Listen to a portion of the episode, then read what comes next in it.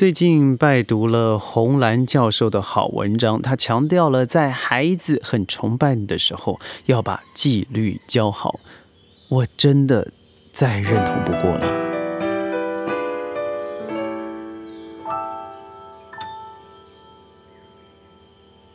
欢迎各位加入今天的宣讲会，我是宣。宣讲会从五月中 EMCO 开始移师到的 Plantation 川林，也就是一百公里以外，离吉隆坡的一个非常美好的，应该是一个农舍。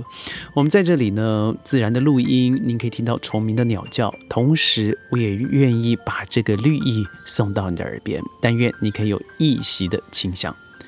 红兰老师啊，往往在对于教育演讲、科学变质，在于父亲、父母亲的 parenting 教育里头琢磨非常的多。嗯，当然，他所有的书籍，我几乎在台湾出版的，我全部都有了。呃，他翻译的书籍，我也全部都拜读了。我觉得在他的这些文章里头，你会发现。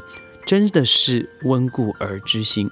他不论是二零一五年、二零一六、二零一七年在呃各个杂志上面所刊登的文章，后来集结成书籍，或者是他本身的一些在网络上可看到的演讲，我都非常的推荐。尤其是身为教者、身为父母者，都应该要好好的拜读。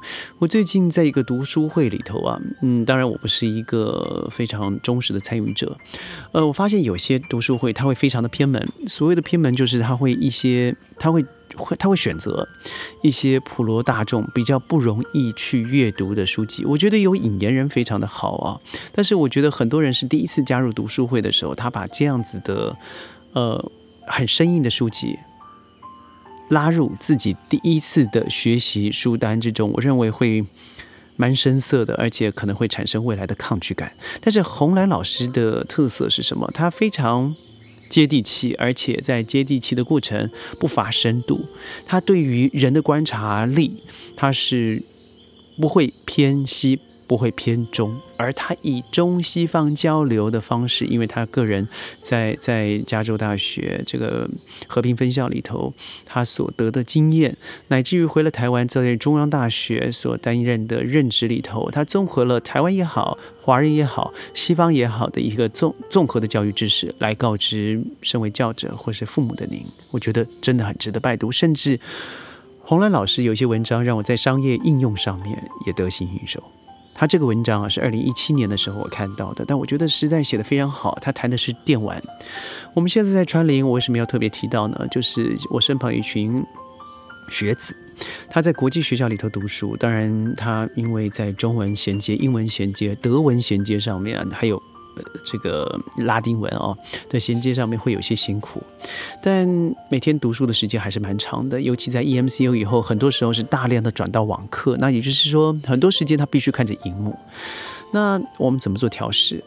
当然，每天我们都会有运动以外，我们在固定的时间之内，会固定的时间之中，去以自己的点数来更换你玩游戏的时间。所谓的游戏，它还有扑克牌。他有用脑袋勾心斗角的 game，他还有电玩。那一个眼科医生呢，他曾经会担心说，国小一年级的学生近视比例越来越高了。没错，很多时候我们都知道，它最大的原因是来自于手机或是电玩。但是你知道吗？很多时候，尤其你在教育第一线里头，你在越阻止他的状况之下。他会越反弹，所以红兰老师说，很多时候道高一尺，魔高一丈嘛，对不对？道高一丈，魔在头上。所以很多时候坏事做久了，成为习惯。第一次骗了父母，心里会不安，头会低下来，会觉得惭愧。但是久而久之，习惯成自然，所以脸不红，气不喘，就可以看着父母说谎了。我身旁有没有这样的孩子？我身旁还真有。当我认识这个孩子的时候，他已经十四岁了。那他跟我说话的时候，我发现他的眼神闪烁之间，他所考虑的不是先交代事实，而是交代怎么样对自己比较好的语法。所以很多时候语气往上往下改一个字，多一个字，少一个字，他最后就变成不一样的意思。这孩子可厉害了。后来我观察，就是因为我所说的脸不红气不喘的说谎，是因为长久而来。他所犯的错误已经成为了习惯，所以很多时候父母学会一个艺术叫做妥协。既然我管不住你，那你就在家玩吧。因为你在学校和同学，或是你甚至拿钱去网咖，你都可能会集结到一些。真的，父母很不喜欢去修正的一些朋友、同学，而且在青春期，呃，孩子们进入同柴的世界以后，父母变得人为言轻，说话已经没什么重量了。所以，洪兰老师啊，借由这个 Rochester University 他所做的美国罗切斯特大学所做的一个研究，来跟各位来分享，到底电玩有没有好处？我引用洪来老师他所说的话：，为了确定这个敏感度是由打电玩而来，而不是电玩组孩子本身的视力就比较好，所以研究者呢把非电玩组的孩子再分为两组，各自接受五十小时的训练。一组打的是有涉及瞄准动作的决胜时刻，决胜时刻是一个 game；，另一组是完全没有涉及动作的 The Sims to 也就是我们知道的模拟人生第二集。也是个很有知很知名的 PC game，结果呢，动作组的视觉对比增加了百分之四十三，另一组完全没有增加。这表示进步是来自电玩训练的结果，而且这个进步的效果有长久性，可以维持数个月以上。所以在红蓝老师的实验室也发现啊，电玩游戏对大脑空间能力和类比能力是有帮助的。这一类的研究非常多，但基本上都可以说是玩。但是记得要玩的自制，并且限量。很多时候自制就是借由呃父母的介入。但是您知道吗？二零零零年诺贝尔经济奖得主这个 James Heckman，他的研究里头发现，决定一个孩子从十一岁到三十岁，轩所提及的，我一直说的是呃十四到二十一，二十一到二十八，所以非常相似这个年纪层。十一岁到三十岁时，会不会有财务问题的因素是自制和自律，而影响一个孩子四十岁的时候的事业成功、婚姻幸福、生活满意度高的因素也是自制与自律。也就是说，父母能够在对孩子有相对的影响力的同时，也就是所说的对你崇拜的时候、相信你的时候、依靠你的时候，你可以非常决绝的。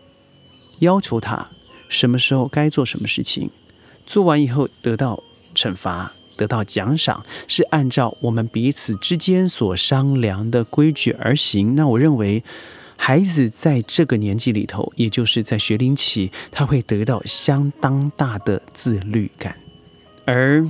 洪雷老师也提及，除了玩 game 以外，一定要安排一些，譬如说溯溪啦、露营等户外活动。那对于我们现在川林的孩子们太幸福了，因为他们就生活在野外，每天和数位接触的时间就是上课或是一些网络上的嗯课程，其他的时间就像我眼前三百五十棵榴莲树旁边就有一个源源不绝的几乎是源头的小溪，下午大雨之后。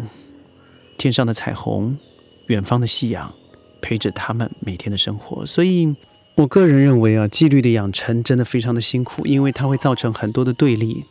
呃，尤其是一开始在形成的时候，气氛不会良好。一开始形成的时候，在心理上要有非常大的冲击能力。